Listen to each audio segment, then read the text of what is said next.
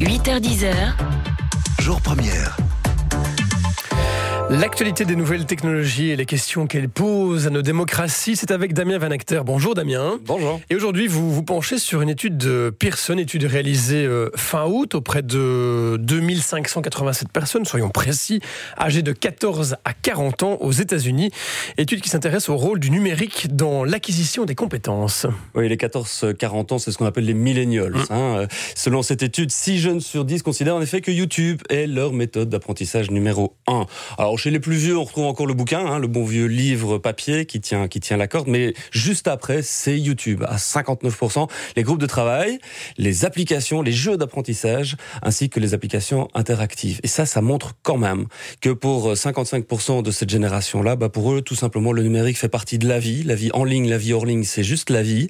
C'est normal, ce n'est pas nouveau. Et pour eux, ce n'est pas une révolution. Et du coup, euh, Damien, cela pose la question de l'usage des nouvelles technologies dans les classes, évidemment. hein. Évidemment, alors que la France a annoncé, décidé euh, le bannissement tout simplement de l'usage du téléphone portable en cours, ça pose beaucoup de questions.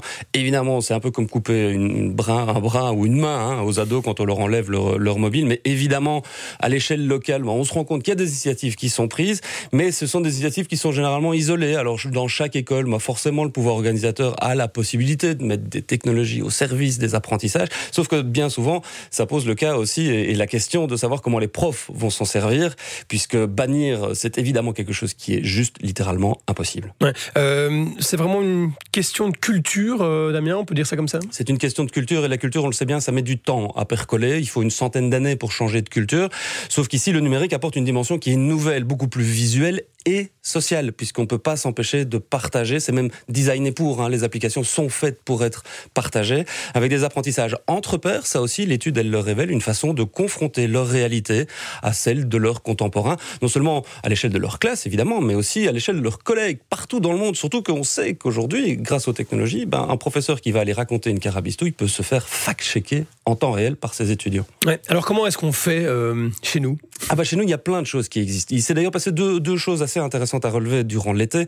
C'était euh, la conférence et du code et puis l'autre conférence aussi, euh, Out of the Book, euh, où des profs venaient partager leurs expériences, raconter comment ils faisaient dans leur classe. Alors parfois, ce sont des petites expériences qui ont parfois échoué, mais c'est comme ça qu'on apprend aussi, et puis surtout qu'on se remet à la disposition de, de ces étudiants. Pour les professeurs, il est vraiment temps aujourd'hui de basculer vers le numérique. Et puis pour les autorités, c'est aussi de se poser la question de l'équipement. On sait que ces équipements-là, on les met dans les classes, et puis quel est le suivi qu'on en fait, quelles sont les mises à jour qu'on peut en faire? On sait très bien que l'obsolescence programmée, elle est prévue aussi pour les ordinateurs et pour les tablettes qui sont mises à disposition. Donc c'est vraiment ce changement de culture-là qu'il est grand temps d'embrasser. Un bon usage des nouvelles technologies dans les classes, ça passe avant tout par les profs. C'est votre message du jour. Merci beaucoup, euh, Damien Van Acter. Et à lundi prochain, le réalisateur belge Guillaume Sénez vient vous parler de son deuxième long métrage, Nos batailles, avec euh, Romain Duris.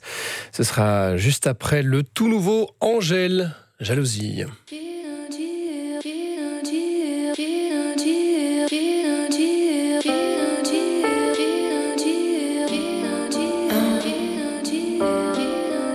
Jalousie, jalousie. Nuance avec parano.